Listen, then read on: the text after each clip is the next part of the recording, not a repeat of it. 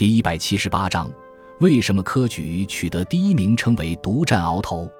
鳌头指的是古代帝王宫殿台阶上鳌的头。鳌是传说中的一种庞大的海生动物，据说头像乌龟，尾巴像鲤鱼，身形巨大，威猛有力，能够背起一座大山。民间传说他是海龙王的三太子，因为偷吃了玉皇大帝的玉浆液，被发配到东海为鳌。唐宋时期，皇帝殿前壁阶上的钟壁石上经常镌刻巨大的鳌鱼，以象征皇权威严。翰林学士觐见时，都会立在壁阶正中壁石上的鳌头上，等待皇帝的召见。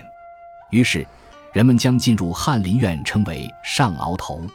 科举考试中的殿试结束后，状元、榜眼、探花等人到皇帝殿前壁阶上迎榜。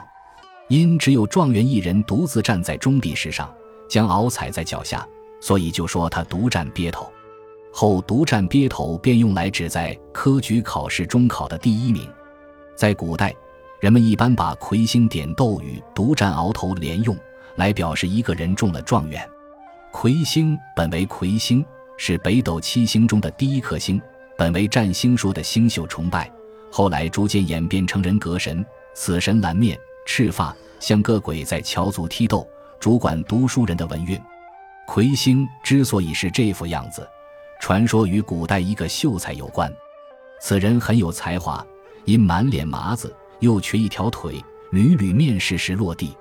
后来终于以第一名的成绩通过了乡试、会试。殿试时，皇帝一看这副尊容，便问道：“你那脸是怎么搞的？”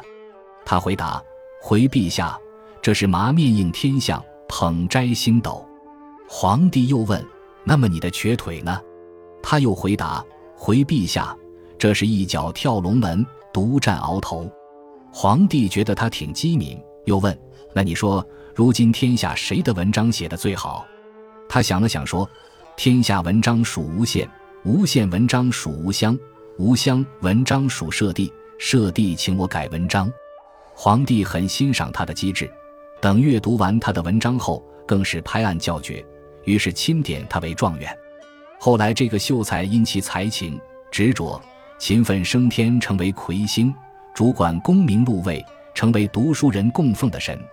后因魁有手的意思，所以逐渐代替了魁。